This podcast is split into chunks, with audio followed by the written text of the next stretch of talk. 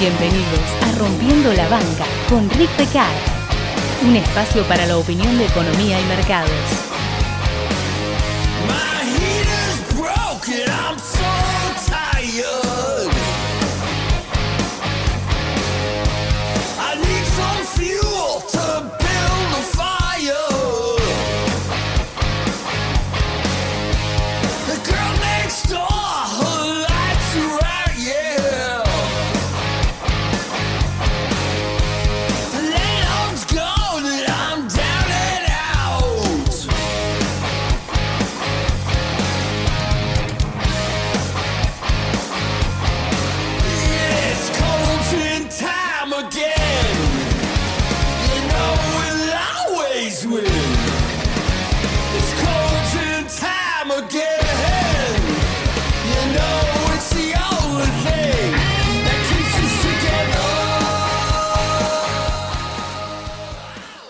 Muchos años, ya unos cuantos, pues pandemias y en otro universo básicamente, eh, cuando hacía Weekend at Rix, eh, en una época, los que son más nuevos no lo saben, es decir, más o menos en el 2016 había empezado a hacer el Tomando con Decar. Y que cada par de meses decía, los seguidores míos de Twitter que quieren venir a comer y charlar, que yo, vamos, y íbamos. Pero un par de eventos extraños en determinado momento y lo decidí hacer más privado. La gente que quedó más cercana, que se hizo más amiga durante esos tomando con Decar y, eventos posteriores, venían a mi casa, literalmente. Y en uno de esos lo llamaban Weekend at Rick's, eh, fin de semana en lo de Rick. Y en uno de esos fines de semana, no sé, que estaba ahí, a mi derecha estaba alguien. eh, este, no sé por qué estaba más en la punta, normalmente me ponía más en el medio, pero por alguna razón la, tarde iba, había ido pasando y estaba más en la punta. y, y este chico, que amigo, eh, era como estaba más cerca, le dije, vos anda a buscar coca y chupi, lo que sea, ahí a la, a la cocina que está al lado, porque está más cerca, en vez de que alguien se vaya turnando. Y en una de las veces que está volviendo, yo tengo como una barra, entonces ves la cocina, y no sé quién dijo algo, y entonces eh, él dijo, hollín con pepino. Y yo le digo, perdón, pues yo de chico fui mozo, la copa, barman, este gin con pepino no había en esa época. Entonces, digo, ¿de qué estás hablando? Gin con pepino se está poniendo de moda, me dijo tomar gin con pepino. Dice, el pepino se lo meten en otro lado, le digo yo. Dice, no, no, no, se sirven gin y le ponen pepino. Bueno, hubo varias. Bueno, fue un día de muchas cosas. Es apropiado que lo esté grabando hoy viernes porque justo hubo no sé si contarlo, que por ahí alguien se ofende, pero este mismo chico decía, debería haber un billete de 30 mil, le hacemos una alegaría. Fíjese, hace cuántos años hablado de la necesidad de un billete de ese importe. Así que imagínense ahora. Bueno, pero bueno, no ahondemos en eso. Pero bueno, el tema era el gin con pepino y hablando del tema, es decir, yo instauré el concepto de pepino, porque fui yo con la idea de este muchacho, eh, el concepto de pepino en de un guanabí que quiere aparentar lo que no es, eh, por ejemplo, sirviéndose un gin con pepino porque está de moda, o, em, ¿cómo se llama? Eh, no sé, diciendo soy accionista, o soy un gran operador de bolsa, o soy un gran analista, o lo que carajo sea. Eh, entonces, a fuerza de decir y llamarlos constantemente pepinos, la frase se metió y, gente del exterior me ha dicho que en países de habla hispana, en otros países, el concepto de pepino, como hablar despectivamente de los wannabe bursátiles, se ha de algún modo expandido. Em, entonces, cada vez que, lo simplifiqué y con el tiempo me, decían de alguna guarangada, decía, ay, pepino, se sientan y hacen molinete. Más, más eh, actualmente. El primer problema del pepino es que hace, se mete en un negocio que no entiende para hacerse ver. Sí, eso es clave. Si no es solamente acerca de ganar dinero, es acerca de hacerse ver. Por eso necesitan tanto la comunidad, el grupo de WhatsApp, Telegram, el foro. Es decir, necesitan un grupo de pertenencia para hacerse ver con los otros que se hacen ver. Entonces, pueden en- estar en un grupo de ese tipo y no ser pepinos, pero el pepino por excelencia, como lo, como lo, lo di a entender yo hace mucho tiempo, es la persona que em, realmente quiere aparentar, es una parte del negocio, digamos, de entrar al negocio es aparentar algo que no es. Me hace acordar, por ejemplo, de eh, la gente desvirtúa mucho las cosas. Por ejemplo, el concepto original del Chad no era alguien re vivo, re polenta, era un pelotudo wannabe. ¿viste? El original Chad era un actor pedorro que se había casado en su momento con Drew Barrymore, ni me acuerdo cómo se llama, y tenía un programa en MTV, eh, y me acuerdo que una vez hacía una película en la cual quería impresionar a una mina, el chabón era una laca que vivía con los pados y no hacía un carajo, pero bueno, una mina le había dado bola, entonces quiso salir y se quiso hacer el, el tipo que sabía de, de mercado, y hasta se había llevado hojas impresas y le decía a la mina, sí, sí, porque yo compro bajo y la idea es comprar y vender eh, cuando subió. La peor cita de la historia. Bueno, bottom line, eh, el punto es que el pepino es una persona que vive más de las apariencias y menos del conocimiento. Y si tiene la poca o mucha fortuna de acertar, de mucha porque acierta y se va a sentir lleno y pleno, y poca porque es la peor forma de acercarse al mercado es acertando, porque después te van a agarchar. Y como ya cada vez que estás en el vuelo, este, te van a agarchar una y otra vez, y vos vas a seguir esperando que lo que no funcionaba en el principio, pero de casualidad funcionó, vaya a funcionar. Y esa es la definición básicamente, señores, de pepino. Obviamente siempre en el ojete. En cualquier caso, en el loco, decíamos en ese momento tantas cosas se de esos Weekend at Tricks. Mi mujer la otra vez me dijo, tendría que hacer uno. Y yo, pero me da vagancia. Pero bueno, algunos se fueron a vivir más lejos. Pero bueno, si el del... si, el que vive lejos en Narco City, por llamarlo de algún modo Rosario, y el, el de la idea de- del el que nos pasó el, el super conocimiento del pepino, dicen que vienen, bueno, lo haré. Es un, un contrato verbal que no puede ser roto. Eh, ¿Cómo se llama? Eh, bueno, en cualquier caso, el, el pepino vive de las apariencias. Y el pepino vive de su propia ignorancia. No le interesa saber. Yo no gano guita sabiendo, dice el pepino. Entonces no le importa informarse hasta que las papas queman y alguien le dice, eso que sentís en el ojete no va a salir en ningún momento cercano.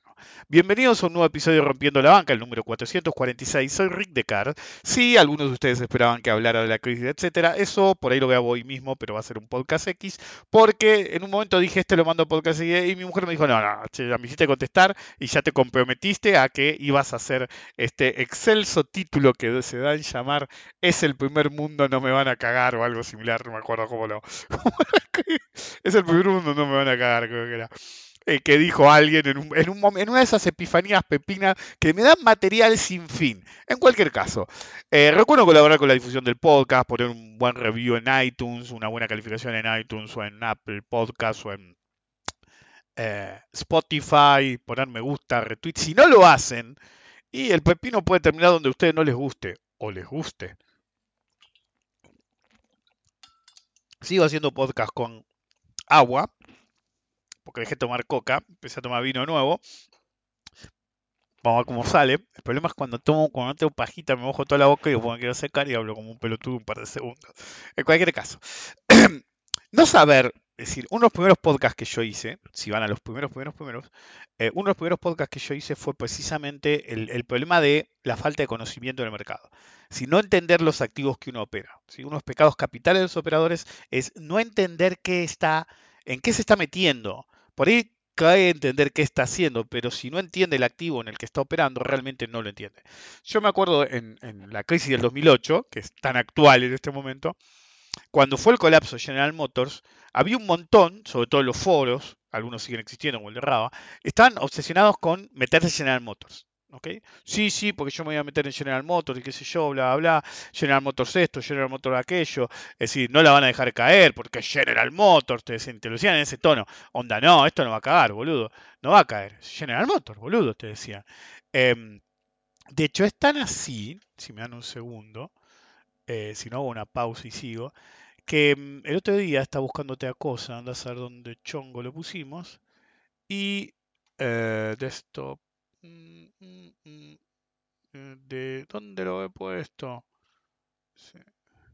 Si no lo hago en otro momento y, pongo en las capturas, porque me acuerdo de memoria, em, la estaba buscando algo, yo guardo todo, todo el mundo sabe, em, encontré, si estaba revisando mails viejos, buscando algo precisamente de la zona del 2008-2009, y me encontré a alguien que estaba en el grupo de clientes y me insistía que quería comprar General Motors. Que yo decía, no, boludo, no compres General Motors. En esa época todo el mundo estaba obsesionado con comprar General Motors. Este muchacho, que era cliente en su momento, em, circulaba mucho por, por los foros, el, sobre todo el que les, mencioné hace unos minutos, y en ese estaban manija, manija, manija, manija, manija, que había que comprar General Motors, que no podía ser que valiera tanto, que como mínimo valía el doble, que le iban a rescatar y iba a valer una fortuna. Y yo le decía a todo el mundo, no la van a rescatar, no saben cómo funcionan las acciones, sobre todo en el primer mundo. ¿ok? Esa falta de conocimiento va a hacer que los maten. Y yo decía, pero chicos, a los cercanos les decía, los van matar. No hay otra forma de decirlo. Me acuerdo que a, un conocido le dije, boludo, no hay otra forma de decirlo. Los van a fusilar. Y él me decía, no, ¿cómo decís eso? No, no. Ahí lo encontré. A ver. Mailview. Y era el backup del 2011, me parece. A ver. Message Database. Pues estoy en los monitores súper grandes. Ahí lo moví. Y hacemos clic acá. Y era en Inbox. Vamos a intentar. Si, sale, sale. Si no sale, no sale. Y sigo hablando. Eh, le saco una foto rápida después y la subo. Eh, lo que pasa es que se vería el nombre. Eso no es bueno. Bueno, no importa. Mientras carga. El punto es que todo el mundo me decía, General Motors, no, no, la que no van a salvar es Ford. Y yo decía, Ford es el epítome de la cultura norteamericana. Es decir, cuando uno hace análisis fundamental, ¿viste? me estoy yendo un poquito por la tangente, eh, tiene que entender cuál es el verdadero análisis fundamental. El verdadero análisis fundamental no es agarrar y decir, ah, sí, porque el, book to value o, el price earning, eso no es, chicos, si ustedes creen que eso es análisis fundamental, se deberían dedicar a otra cosa. Que de hecho es lo que le pasa a todos los que creen que saben hacer análisis fundamental y no saben ni de casualidad hacer análisis fundamental. Es, crítico que entiendan eso. Esa gente no sabe hacer análisis fundamental, punto. Y mm, creen que un balance cocinado que no podés saber qué tiene ahí adentro, porque esa es la realidad, no tenés forma de saber qué tiene ahí adentro, eh, te lo hicieron bien hicieron lo que tenían que decía lo que tenía que decir, es decir, no te ocultaron ninguna información, boludo, en cuanto necesitan ayuda al Estado, boludo, te van a esconder todo y después no van a andar desdiciéndose, una vez que lo escondieron, lo escondieron, ya está, punto. Es decir, te podés olvidar de eso.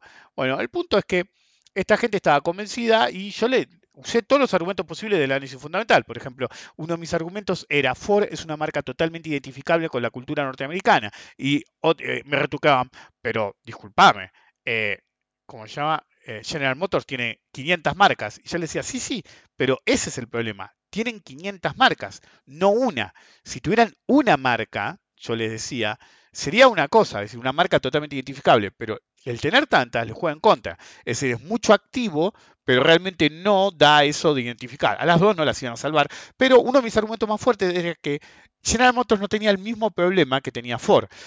Cuando General Motors finalmente presenta la, la quiebra. Voy a tener que apelar a mi memoria, pero si mal no recuerdo, tenía, pónganle, 75, 80 mil millones eh, de dólares en activos. Y tenía el doble en deuda. ¿Sí? El doble en deuda. Es un paquete de guita. Es decir, tenía un punto 5 de radio entre activos y deuda. Era imposible que sobreviviera, porque el Estado norteamericano le iba a tener que dar 80 mil millones de dólares solamente para que valiera cero la compañía. Eso no iba a pasar. Es, así como se lo digo yo, ¿eh? no, hay, no hay escape alguno, no iba a pasar. Entonces, había varias razones por las cuales era totalmente inviable pensar que General Motors era viable. De hecho, me acuerdo que en una época aparecía un debate en el cual nunca se terminaba y nunca terminaba de convencer, en esa época, eh, no, si eran buena onda, y, es decir, yo subo videos en, en, Instagram porque tienen más interacción de comentarios, qué sé yo, que si los subo en YouTube o, o mismo en Twitter. Entonces me comentan, qué sé yo, y, los que ven, los que me comentan, se dan cuenta que si vos me comentás, yo te voy a responder, ¿ok? Si le pones onda y, no bardeás, qué sé yo, siempre voy a responder. Ahora, si bardeás, te voy a bloquear, obviamente. Ahí me confirmó un amigo que se, fue unos meses a Estados Unidos, que es binacional, digamos, que, que algo, una recomendación brutal de compra en banco, compra de hace tres días. y le dijo, guárdamelo, por favor, guárdamelo.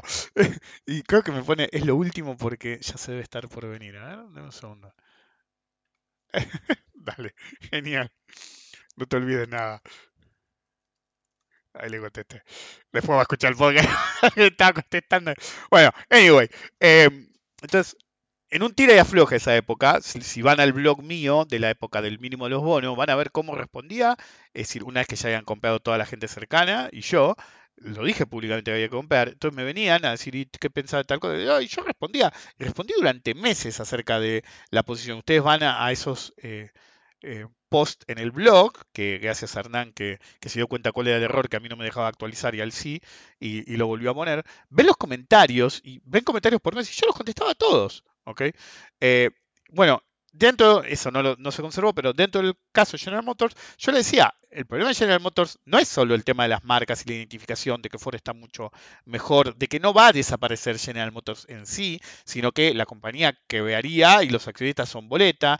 Eh, y, y, y, yo le decía, boludo, no vale nada la compañía, tiene punto .5 o punto .6 eh, o incluso punto .4 de un radio entre los activos que tiene y las deudas, las deudas estaban valuadas, subvaluadas, así que el escenario era mucho peor. Eh, entonces realmente era un problemón. Y le decía, y, y ellos tienen eh, pensiones, eh, healthcare, es decir, eh, seguro de salud propio. Entonces, a medida que la crisis arreciaba, cada vez vendían menos y básicamente tenían una estructura de costos incolumne. Incluso si no hacían autos, ¿sí? me acuerdo que esto me lo explicó un amigo cuando, cuando vio la discusión y me dijo, no solo tenés razón, sino que él se había tomado el trabajo de analizar toda la compañía, porque eh, era lo de él, y él me dijo, para que te des una idea, si General Motors dejara de hacer autos, no hiciera autos, seguirían teniendo el 90% del costo actual. Era totalmente inviable el negocio. Es decir, no hay otra forma de decirlo. El negocio era inviable. ¿Ok? Entonces, y estaban todos General Motors, y yo decía Ford. Dale, Ford, Ford, Ford, decía yo, que yo no compren General Motors. Entonces, la narrativa era, no te van a dejar caer. Bueno, ustedes pueden pensar que me fui de tema. De hecho, no lo hice. Cuando General Motors colapsa, los accionistas dieron cero. El trato que se ofreció fue rearmar General Motors, mandar la actual General Motors al pink sheet porque no valía absolutamente nada y agarrar y hacerle un canje deuda por acciones a los tenedores de bonos, senior sobre todo. Entonces, básicamente la compañía seguía existiendo, seguía habiendo accionistas. Si el otro día me acuerdo que justo en el medio del quilombo uno me preguntó por General Motors y dije, bueno, podés comprar una, una compañía que hizo semejante mamarrachada en el pasado, porque tarde o temprano si lo necesitan lo van a hacer igual. Es decir, por más que vos pienses que te vas a quedar a corto plazo. Bueno, en cualquier caso, hicieron boleta a todos los, eh, los accionistas que la, que la mayor parte, ¿sí? la acción seguía valiendo un dólar, un dólar diez, porque en todo el planeta se jugaban a que la salvaban y que algún día iba, iba a valer como mínimo dos dólares a corto plazo. Y si te la quedabas con el tiempo iba a valer 50, 60 dólares. Ok, a ver cuánto vale, a ver qué tanto se los garcharon. Deme un segundo. Voy a ir por Google Finance porque me tarda un poquito más. Eh, sin construir mi, 33 dólares. Vale, ¿cuánto fue el, en 5 años ahora? Llegó a valer 60 dólares. Sí, 63 dólares, una cosa así. Entonces, tenés, un grupo de gente que, que, tenía bonos, pero bueno, ahora si se las quedó, tiene unas acciones que terminaron en 60 dólares. De hecho, los mínimos en el 2012 y el 2020 fueron en la zona 20. ¿Ok? Pero bueno, te salió bien. Ahora, el accionista, sí, nada. ¿Sí? Dick. Ok, básicamente, you got dick. Ok, eh, hiciste molinete. En cualquier caso, eh, entonces, eso era por un problema de falta de conocimiento de cómo funcionan las compañías. Es decir, siempre, ¿sí? el, accionista, por definición, vieron que a los accionistas, eh, a cierto tipo de, de, persona inversora, le gusta decir, porque la, yo tengo, soy dueño de una parte de la compañía, perfecto, cuando la compañía desaparece, tu posición también va a desaparecer porque desapareció. Ok, si va a quiebra, tu parte también va a quiebra, punto. No hay escape, no hay milagro, no hay nada. Vos eras solidario con la parte que, eh, no es solidario porque no respondes por todo, pero solidario en tu alcance al nivel del accionista. Es decir, vos sos solidario por el importe del valor de tus acciones. Básicamente valen cero. Y van al pink sheet. Es decir, y alguno dice, ah, bueno, pero vale el pink sheet. Pero no valen nada. ¿ok? Es decir, si el pink sheet es como los bonos de Paraguay de oro en, en, Argentina, cada tanto rompe las bolas con eso. No sé si hace poco lo habían hecho, pero en una época sí, porque casado encontré. El argumento era que una compañía que se llama Carlos Casado, para los que no son de afuera, tenía una propiedad en Paraguay, o era en Argentina, había varias versiones, y habían encontrado ¿sí? un tabique, es decir, una, una cuarto, un cuarto secreto, como la película de terror, viste que tiraron una pared y adentro había una habitación. Y adentro de la habitación había una caja fuerte.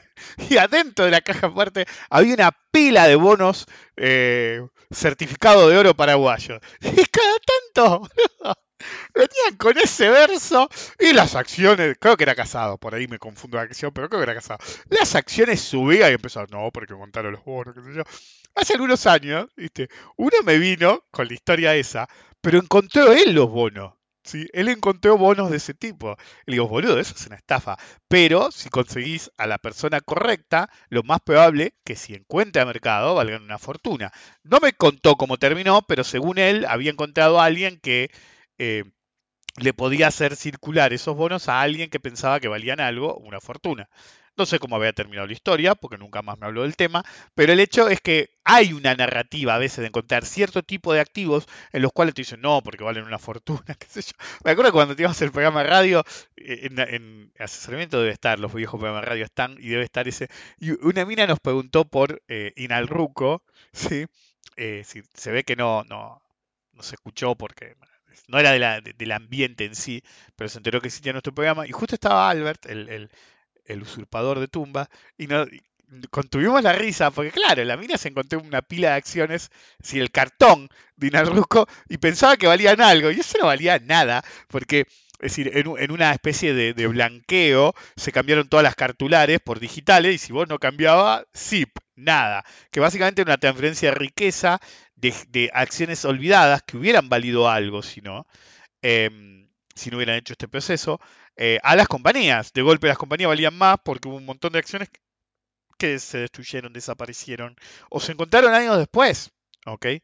Em, en cualquier caso, eh, no entender cómo funciona un activo es un problema mayor, porque acá, por ejemplo, tenés las cartulares, pero el, el pin sheet, ¿ok? No vale nada, ¿ok?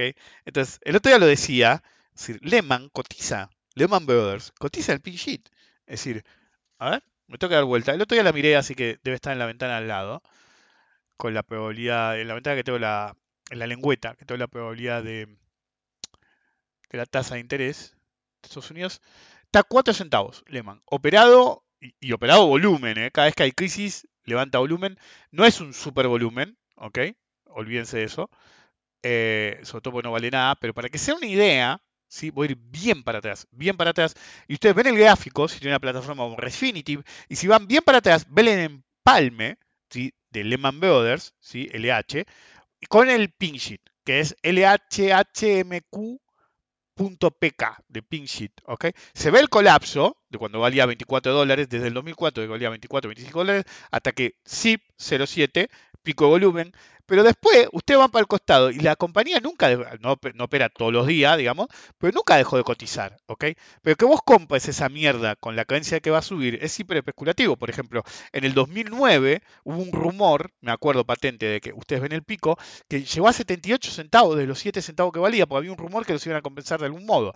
Obviamente el, rumor era manija y después fue a un centavo, dos centavos, tres centavos. Ahora, en el 2013, ¿sí? hubo un rumor de que iban a comprar ciertos activos que quedaban pendientes de Lehman en un juicio o algo así, y la pusieron de nuevo, 60 centavos, que siempre era mentira, ¿ok? Pero bueno, si alguien quiere hacer ultra, ultra especulación, vos te metes ahí y podés comprar hoy Lehman Brothers a 4 centavos. Ahora, si mañana aparece Lehman Brothers, ¿ok? Esas acciones no valen nada, pero les garantizo que van a subir, ¿ok? Igual ese, ese nombre está maldito en la finanza, olvídense. Es como la Baring, nunca va a aparecer una compañía con ese nombre por más que tenga los derechos. En cualquier caso, de hecho, si la resucitara le cambiaría el nombre, como hicieron con Arthur Anderson. Eh, ¿qué- ¿cuál es, ¿Cómo que había quedado Arthur Anderson? Accenture es ahora, la verdad que no me acuerdo. Eh, es la misma mierda con distinto nombre, ¿eh? porque era la misma gente que se mandó la, la misma cagada. Bueno, en cualquier caso, eh, esa gente que quería operar General Motors no entendía cómo funcionaba el mercado. Es decir, primero vienen los deudores, es decir, los bonistas. Primero viene la deuda pura, no los bonistas. Después vienen los bonistas, que se considera deuda. Y después, si quedó algo, ¿sí? Vienen los accionistas. Pero en General Motors había punto 5 de assets versus liabilities, es decir, activo versus pasivo, era patrimonio neto. Solamente en Argentina te dejan cotizar patrimonio neto, ¿viste? como Come, Petrolera del Cono Sur, Carboclor, es decir, Petrolera del Cono Sur, eh, obviamente desapareció un día para el otro, pero Carboclor creo que sigue dando vuelta, y, y come, de algún momento hicieron alguna alquimia mágica y de golpe valía algo, ¿ok? Yo siempre nos reíamos con un, con un amigo y decíamos, come es un- valuación contingente, ¿sí? ¿qué significa valuación contingente? Es decir, vos pagás la acción, pagabas en ese momento la acción, bajo la contingencia de que algún momento fuera una compañía de verdad, pues literalmente era como General Motors, no tenía activo ningún tipo, patrimonio neto negativo y a nadie le importaba un carajo. Si vos tenés patrimonio neto ne- negativo en Argentina, déjense cotizando, no les importa nada. Entonces, eventualmente, la, mayor parte, parte de las veces ha terminado mal ese proceso, pero bueno, Come es una historia de éxito, por ejemplo.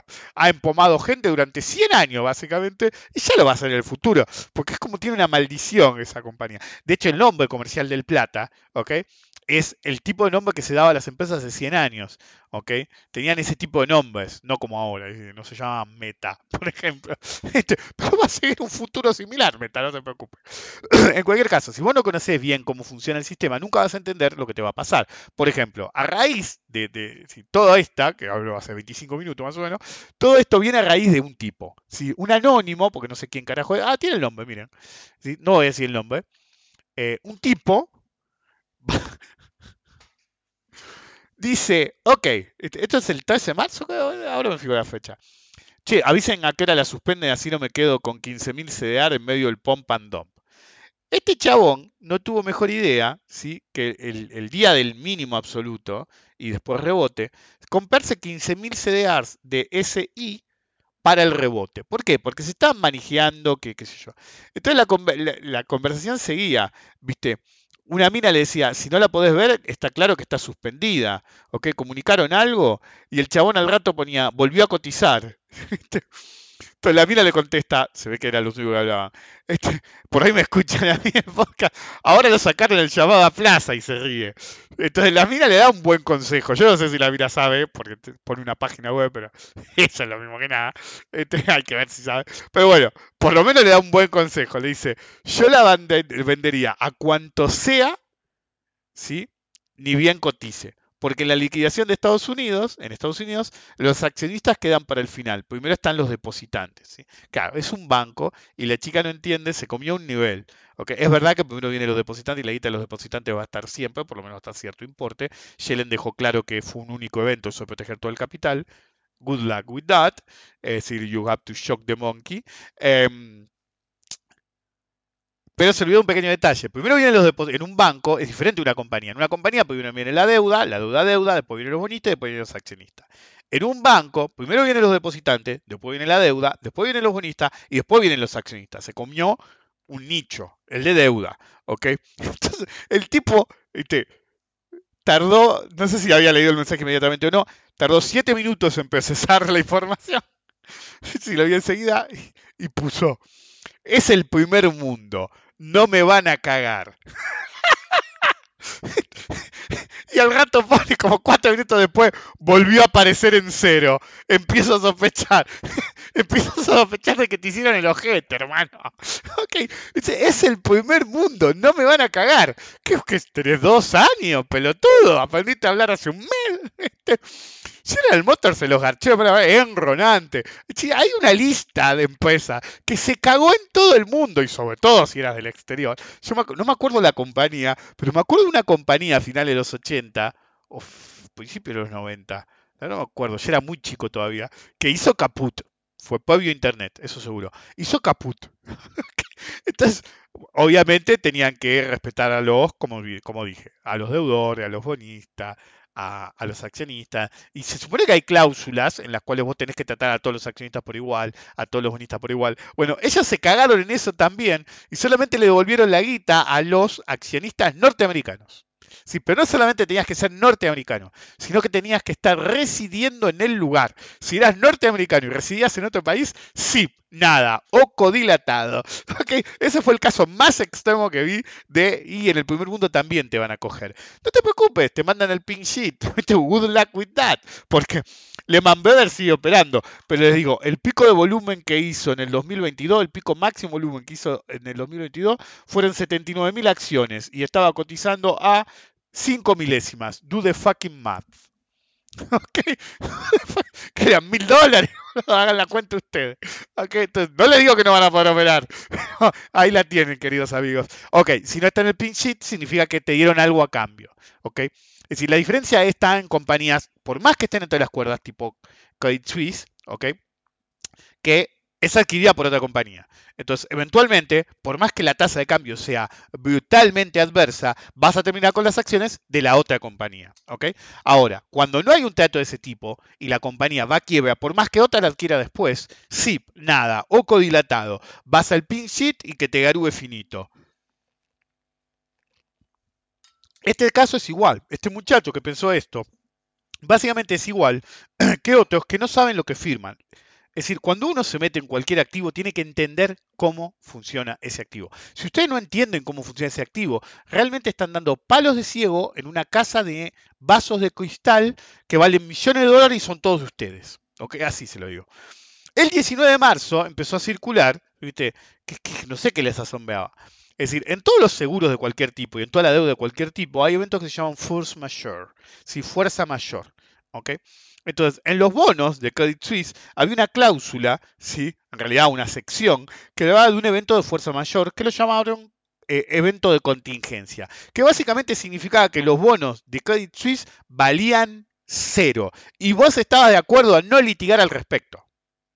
¿ok? No es como el caso argentino que si no entraste al canje te quedas como un holdout y me haces un juicio. No, no, no, no. Vos por tener el bono aceptaste que si hacían un write down, o un write-off, depende de cómo lo quieran llamar, eh, ibas a cero y asunto terminado. ¿Ok? Write down event, los bonos valen cero. Fue una de las condiciones que puso el mismo gobierno de Suiza a través de VS. No se sabe si bien si fue idea de ellos, fue VS o quién, pero el punto es que en determinado momento dijeron la deuda vale cero. ¿Por qué? Porque la compañía tenía tan pocos, tenía un montón de activos, pero en términos de patrimonio neto estaba en el horno. ¿Ok? Y muchos activos no estaban bien valuados, mucha deuda no estaba bien valuada, sabes que es así. Entonces, ¿qué hicieron? Vas a default con toda la deuda, ¿ok? Y las acciones básicamente te reconocieron una caída de como el 80%. Pero algunos decían, no, no puede ser, ¿cómo? Esto es el primer mundo. No, flaco. Es decir, vos firmaste eso. En el momento que, es decir, no lo necesitas firmar, en el momento que vos compras un bono, aceptás todo lo que diga el prospecto. Y el prospecto del bono de Credit, de Credit, de Credit Suisse, ¿ok? Eh, decía básicamente que si había un evento de contingencia catastrófico como el que hubo, la deuda valía cero. Y hubo gente que, qué sé yo, decía, no, ¿cómo puede ser? Es el primer mundo. Vos tenés que saber la regla de dónde carajo te metes. Si vos no entendés la regla de los activos que vos operás, realmente no sabes que estás operando. Realmente vas a poner el ojete. Sí, después del evento de Credit Suisse empezaron a joder con que, por ejemplo, la CNBC empezó a decir, em, básicamente es una república bananera financiera, suiza, qué sé yo, y se ve que le tocan el culo a alguno de la CNBC. El punto es que si vos no comprendés que operás, realmente vas a tener estas situaciones en las cuales no entendés bien cuáles pueden llegar a ser las consecuencias de tener una posición tuya. ¿sí? Ese es el verdadero problema que vos tenés. Ese es el verdadero problema que vos tenés. Si vos no comprendés no solo cómo invertir, porque vos podés tener un sistema súper bueno, vos podés tener una idea genial como sistema de trading money management, lo que quieras, pero si no entendés realmente lo que estás operando, es decir, me acuerdo cuando hice el, el primero de, ¿cómo se llama?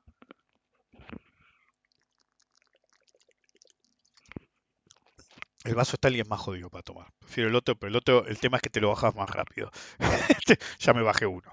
Bueno, eh, cuando hice el primer poder al respecto sobre la importancia de entender qué activos manejás, porque si no realmente estás operando a ciegas, hablé concretamente en esa época de los ETFs y de los futuros, en particular el futuro del gas.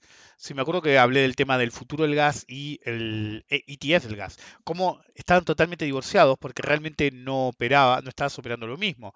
Eh, hice varias críticas al respecto y de hecho muy poco tiempo después, pasó lo que tenía que pasar. Y un día deslistaron el ETF eso.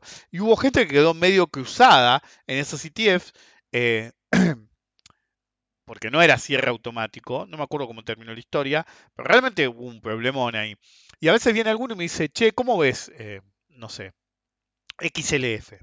Entonces, XLF es un ETF de financieras en el cual tiene interés o exposición, del modo que sea, a la financiera. Entonces, eh, ETF como el SPY, como el, XLF, sí, están condicionados, del mismo modo que el índice Standard Poor's 500 está condicionado a una serie de acciones que lo empujan más que todo el resto de las otras 500. eh, el hecho persiste que hay una cierta exposición activa. Pero el verdadero problema empieza cuando hablas de ETFs que no, bajo ningún concepto, siguen realmente a lo que es estar operando. Un ejemplo paradigmático es el uso o el GLD. ¿Ok? El GLD se supone que estás operando oro. Grave error. La gente piensa que está operando oro. No, la única forma en el planeta de operar oro es ir y operar en el mercado de metales en Londres o lo futuro del oro. Es la única forma de estar operando oro o comprar el físico. ¿sí? Ir a un- una cueva, una relojería o lo que sea, o comprar monedas de oro si sabes el valor numismático de tenerlo o no. Por ejemplo, en términos no tan minoristas, se usan, por ejemplo, el mexicano de oro en todo el mundo eh, y el argentino de oro. ¿sí? Tanto también los Kruger, Ransing, monedas de oro, básicamente. Eh, entonces, una forma de acceder con importes bajos en vez de comprarte un lingote. em, igual hay lingotes de diferentes pesos en algunos países, eh, en Argentina incluido. Eh, entonces, normalmente se hace a través de moneda, pero si tienes un billete más grande, compra el lingote directamente. Em, entonces, eso es operar oro. Cuando vos operas GLD, en realidad estás operando un Gold Miners Index. ¿Eso qué significa? Vos no estás operando oro, estás operando un ETF que te da exposición a mineras de oro. Eso significa que no estás operando realmente lo que pensás que estás operando. Es decir, normalmente, si uno pensaría que si el oro sube, debería subir ese ETF. Y en parte es correcto, pero les voy a dar algo. Supónganse que una de las compañías quiebra. El GLD va a tener una baja, si tenía mucha exposición en esa compañía, que no se va a ver reflejada bajo ningún concepto en el oro. Pero va- vamos más allá. Supónganse que no necesitan tener oro, pero por ejemplo le puede pasar al uso, el del petróleo, que de golpe le pongan un impuesto extraordinario o un, eh, se me fue la palabra, subsidio extraordinario. Entonces, el oro o el petróleo en sí no se van a mover, pero los, índices, los ETF sí. ¿ok? Entonces, uno tiene que tener mucho cuidado en conocer las reglas de lo que opera y saber exactamente qué opera. En el caso de los ETF, es el problema de no entender qué están operando. ¿sí? En el caso de los derivados, es un problema de no entender cómo funciona lo que están operando. En el caso de acciones o bonos, ¿sí? implica no entender cómo funciona el activo. ¿Qué le da valor en sí? Uno piensa que simplemente compra una acción y automáticamente eh, es parte de la compañía. Y la primera división, que es bastante obvia y es, es- es mucho más difícil de no entender, es que hay acciones que son preferidas y tienen dividendos normalmente o tienen un derecho a dividendo. Entonces, cuando vos tenés un problema, si en una compañía, de hecho vienen, si es un banco, los depositantes, pero si es una compañía común, vienen los deudores, los bonistas, las acciones preferidas y después las acciones ordinarias. ¿Ok? Entonces, eh, en caso de que la compañía no valga nada, no hay nada para los accionistas. Pero en caso de que sí valga algo, primero va todo a eh, los, eh, las preferidas. Y, el, lo importante de las preferidas es que normalmente reconocen un valor determinado que no necesariamente es el valor del mercado, porque son dos cotizaciones diferentes. Muy bien puede determinar que la acción preferida valga 10 dólares y la acción ordinaria valga un dólar y esté hecha mierda. Entonces, cuando le van a reconocer el valor, le reconocen mucho a poca gente. Y normalmente quedan migajas o absolutamente nada para el accionista ordinario, minoritario.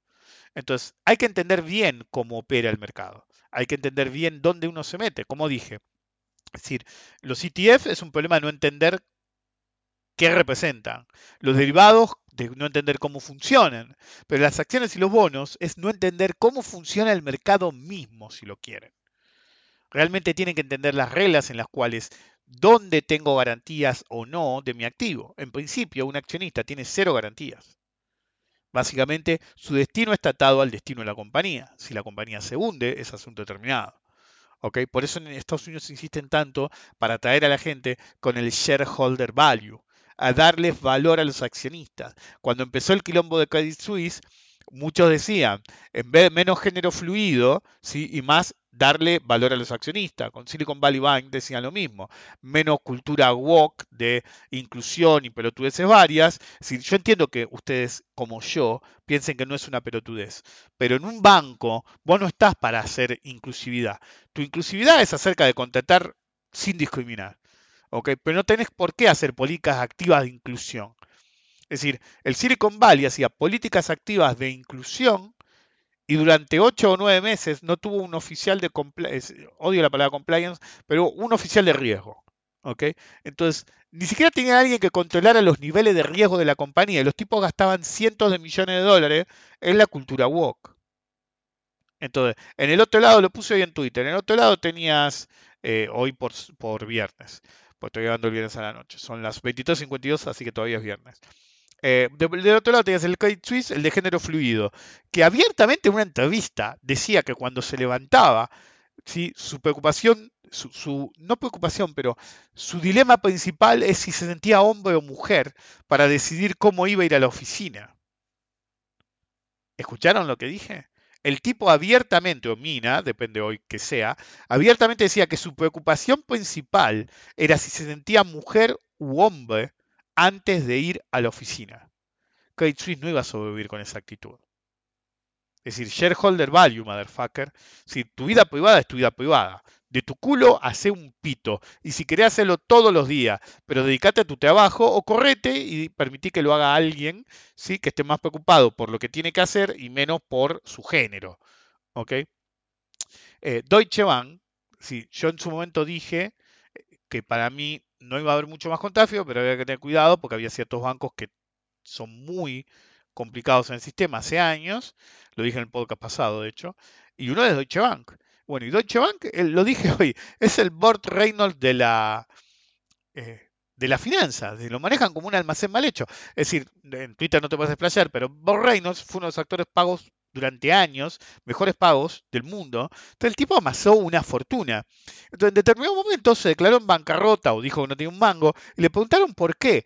Y, él dijo, bueno, me fue mal en los negocios. Entonces le preguntaron, ¿qué negocios? Y el tipo metía la guita en cualquier negocio bizarro, como me acuerdo que había hecho una cadena de, de, de, de pollo frito, ¿viste? una cadena de comida pollo frito. Eran todos negocios muy bizarros, que era imposible que funcionaran. Pero claro, tipo tenía tanta guita que tiraba un manguito acá, un manguito allá, un manguito acá. En el libro de la bolsa, el protagonista tenía tanta guita que había invertido hasta en un licor que le habían dicho que se iba a llenar de guita, qué sé yo, y en determinado momento la guita del licor no apareció nada, pero no le preocupó. Sí, pero en determinado momento estaba contra las cuerdas mal y la guita que le había dado al, que lo había cagado con, con, lo de los licores era una guita que lo hubiera salvado. ¿ok? Entonces, hay que tener cuidado en el mercado por entender bien las reglas y no seguir a cualquier boludo que cree que sabe las reglas y no las sabe. Entonces, todos leen el prospecto cuando ya los están cogiendo. Esa es la realidad. ¿Ok? Todos es así. Es decir, siempre va a haber stock de malas noticias, siempre, siempre. Eh, de malas noticias. Por ejemplo, hace un rato salió que Fitch fue, no me acuerdo si fue Fitch, eh, nos bajó la calificación de deuda, el rating ¿sí? de Argentina a un nivel por encima del default es básicamente uno de los peores niveles, excepto default. Por el canje. ¿Por qué? Por meter ficha de que seguro que hacen un canje forzoso. Por ahí no pasó. Pero yo lo que le preguntaría a Fitch era cuál era la calificación que le daba un banco como Silicon Valley Bank, porque tenía triple A, el mejor banco de, uno de los mejores bancos del mundo. Si te decían. O le dio a Credit Suisse. Entonces, las calificadoras nunca ven venir los golpes. ¿Ok? Pero de eso no se habla. Sí, eso es. Eh, de eso no se habla. Punto. ¿Ok? Entonces, llega un momento que vos decís, ¿Realmente la gente sabe, el mercado en general, la gente sabe lo que habla? No. En mi experiencia, la mayor parte de la gente va dando para el ciego pensando que puede eh, cortar esquinas, como dicen los yankees. ¿Qué significa eso? Tomar atajos en los cuales es información que necesito saber, yo entro y salgo.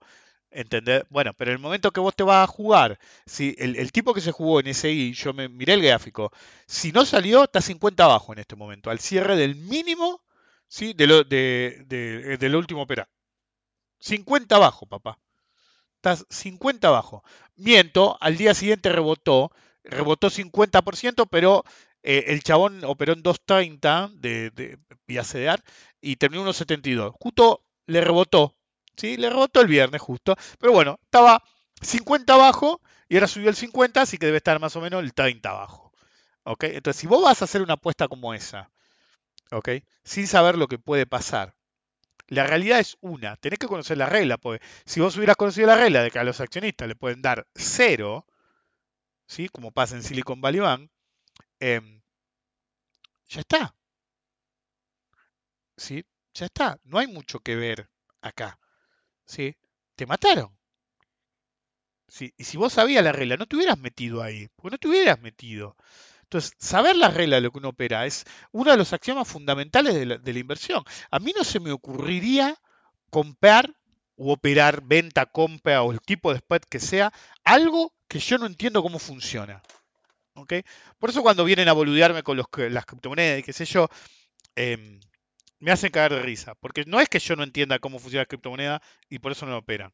Precisamente porque sé cómo funciona no las opero. Porque una vez que vos conocés la regla del activo, que sabés lo que puede pasar, indiscutiblemente, muchas veces tu decisión al respecto va a ser no la opero. ¿Se entiende lo que digo? Si no es que entenderlo, es aceptarlo. Muchas veces cuando llegue el momento, vos vas a decir, sí, entiendo cómo funciona. Ni en pedo, boludo. Así no va. Ni en pedo. es decir, no es yo apoyado en un gráfico de punto de figura y diciendo, uy, bueno, vale cero, fue. Ok.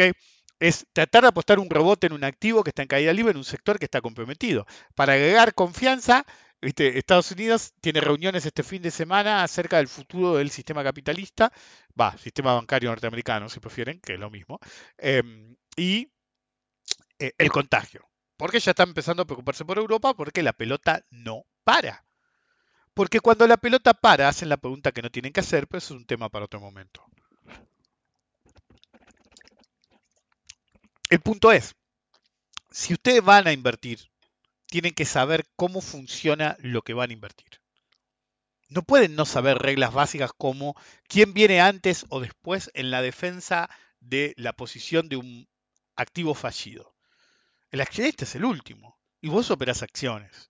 Entonces, si querés jugarte a que sos vivo, hacelo, pero entendé las consecuencias de lo que puede pasar si te equivocás.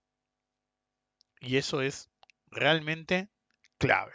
Si ustedes no hacen eso, como dije antes, son ciegos dando palazos en un museo de cristal de piezas multimillonarias y todas son de ustedes. Van a romper todos sus activos, van a romper su cuenta, les van a romper el ojete. Porque vos podés pensar, es el primer mundo, no me van a cagar, pero en ningún lugar te cagan más que en el primer mundo, papá. Nos vemos la próxima.